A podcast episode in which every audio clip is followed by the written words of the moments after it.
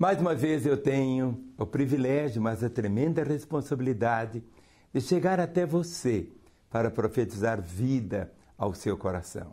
Eu sei que de mim mesmo eu não tenho nada para te dar, mas eu sei que extraindo a palavra de Deus, falando a palavra do Senhor, a palavra de Deus tem um poder inerente nela.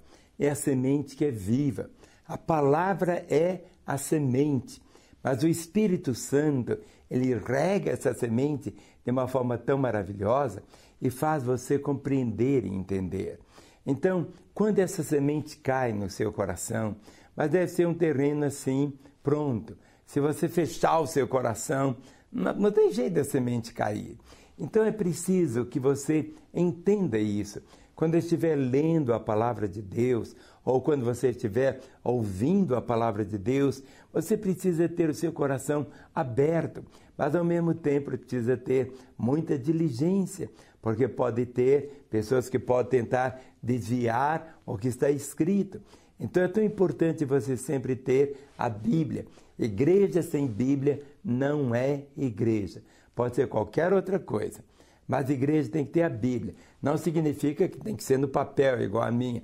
Pode estar no iPad, no telefone, pode estar lá na frente no telão, não importa. Mas tem que ter a palavra. Por isso que Paulo falava para Timóteo assim: prega a palavra, prega a palavra, prega a palavra, porque o poder vem da palavra.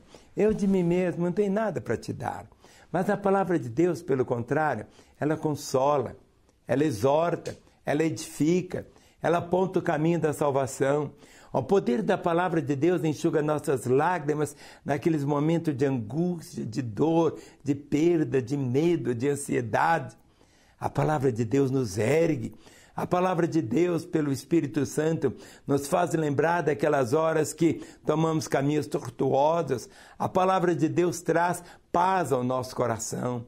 Você sabe se você está bem com Deus quando você tem paz, quando nada está te condenando, quando o remorso não está aí corroendo a sua alma. Você tem paz com o Senhor.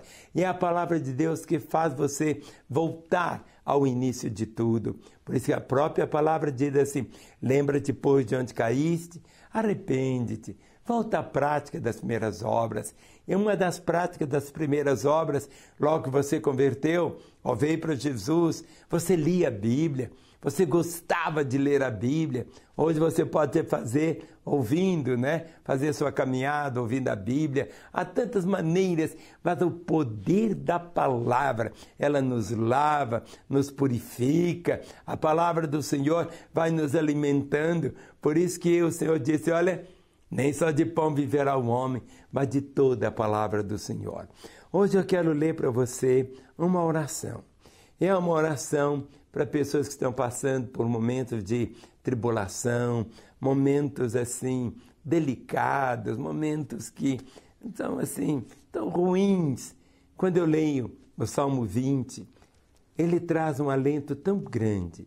Diz assim a palavra: O Senhor te responda no dia da tribulação. O nome do Deus de Jacó te leve em segurança. Do seu santuário te envie socorro e desde Sião te sustenha. Lembre-se de todas as tuas ofertas e manjares e aceite os teus holocaustos. Conceda-te segundo o teu coração e realize todos os teus desígnios. Celebraremos com júbilo a tua vitória e em nome do nosso Deus hastearemos pendões. Satisfaça o Senhor a todos os teus votos. Agora sei que o Senhor salva o seu ungido. Ele responderá do seu santo céu com a vitoriosa força da sua destra. Uns confiam em carros, outros em cavalos. Nós nos gloriamos em nome do Senhor nosso Deus. Eles se curvam e caem. Nós, porém, nos levantamos e nos mantemos de pé. Ó Senhor, da vitória ao Rei, responde-nos quando clamarmos. O verso 7 diz assim: Uns confiam em carros, outros em cavalos. Nós, porém, nos gloriaremos em o nome do Senhor, nosso Deus. Nessa época de Davi, não existiam aviões transatlânticos, foguetes, aviões, era bem diferente. Eram carros e cavalos. Mas muitas vezes a confiança na guerra era através dos cavalos e daqueles carros de guerra. E achava que se tivessem muitos cavalos e muitos carros, estariam protegidos na hora das batalhas. Uns confiam em carros, outros em cavalos. Mas o cavalo pode morrer, o carro pode quebrar. Mas ele diz: Nós, porém, nós, porém, nos levantamos e nos mantemos de pé. Muitas vezes na vida, você vai tropeçar e cair. Muitas vezes na nossa caminhada, nós vamos sofrer situações. Traições, desprezo, apedrejamento, perdas, lágrimas. Existem momentos, porque o Senhor disse assim: No mundo tereis aflições. Mas ele diz: tem de bom ânimo, eu venci o mundo. Tem de bom ânimo, eu venci. Quando você vê Jesus ali, apanhando como apanhou, cuspiram nele como cuspiram. Quando você algumas vezes vê alguma cena de filme que tenta descrever aquilo, aquilo que você vê na tela não é um milésimo do que realmente foi. Mas você pode saber, nos levantamos e nos mantemos de pé. Se você cair, ele levanta. Mas você precisa querer levantar. Há uma grande diferença que muitas vezes você não quer levantar. Eu conheço pessoas que um dia caminharam com Jesus, experimentaram tanto da graça de Deus, mas tropeçaram. Outros viraram para ele e foram com pedra de tropeço para ele. Ele tropeçou, escandalizou, se decepcionou, abandonou a fé, ficou com o coração murcho, seco, duro como pedra. Mas ele acha que ele está fazendo como se fosse uma vingança aquela pessoa que o fez estar naquela situação.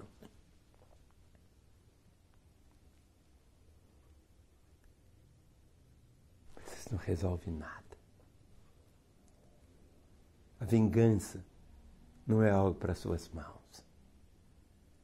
Quantos casamentos que acabam e de uma forma desastrosa. Quantas guerras acontecem por situações tão simples. Quantas vezes é orgulho. É aquela vontade de não dar o braço a torcer. Eu sou homem. Não é assim. Mas agora na vida, algo você precisa guardar. Se caiu, nos levantamos, nos mantemos de pé. Agora ele não diz que vai ficar de pé, manter de pé. Tudo na vida é quanto tempo dura. Se a pessoa levanta novamente, mas durou uma semana, está caído de novo. Se levanta novamente, quanto tempo durou? Quanto tempo vai ficar em pé? temos que nos manter de pé. E a maneira de você manter de pé, de cabeça erguida, podendo olhar todo nos olhos, todos nos olhos, é se você mantiver o seu coração íntegro. Se você mantiver se alimentando da palavra de Deus, se você estiver vivendo a palavra de Deus, se você for realmente aquele crente no Senhor Jesus, que o ama, que o serve, o Senhor disse: O meu servo, ainda que caia sete vezes, eu levantarei. Mas é preciso que você fique em pé. Deus quer que você fique em pé, que você não fique prostrado, desanimado. Se os outros te feriram, como eu falei, te traíram, fizeram coisas que não deviam fazer com você, por que, que você vai continuar assim? É igual alguém que manda uma pedra na sua cabeça, sai sangue, e você pega a pedra e começa a socar a pedra. Quanto mais você soca, o que, que acontece? Mais sua mão fica ensanguentada. Lance sobre Jesus. Deus te conhece tão bem. Você que já andou com Ele e hoje está longe, afastado, perdeu aquela alegria, não tem mais prazer, acha que todo mundo muitas vezes na igreja é hipócrita, isso e aquilo outro. Muitas vezes você foi tão mal orientado, tão ferido, até por líderes. Mas agora é o tempo. Até quando você vai manter-se longe dele? Até quando você vai ficar com essa mágoa? Até quando? Esse até quando pode ser terminado agora. Porque a palavra diz: aquele que confessa os seus pecados e deixa alcançará misericórdia. E a Bíblia diz que as misericórdias do Senhor são a causa de não sermos consumidos. E que as misericórdias do Senhor não têm fim. As misericórdias dele você não consegue esgotá-las. Mas as misericórdias do Senhor você tem que assumi-las enquanto seu coração pulsa. Depois da sua morte, depois da morte, não adianta você pedir a Deus agora, tenha misericórdia de mim. Não. A misericórdia dele você recebe enquanto você está vivo. No dia do juízo, não há questão assim, ah, eu quero uma nova chance, eu quero uma nova oportunidade. Ah, se eu tivesse uma oportunidade de voltar, eu faria tão diferente. Eu seria, eu entregaria minha vida a Jesus, viveria com Ele. Mas a única oportunidade que tem é essa. A Bíblia diz: ao homem está destinado a morrer uma só vez, vindo depois do juízo. Não existe isto que é chamado reencarnação. Isso é uma mentira de Satanás. É um engano, tem nada disso aqui na Bíblia. Quando a Bíblia fala de nascer de novo, é se converter, é mudar de caminho.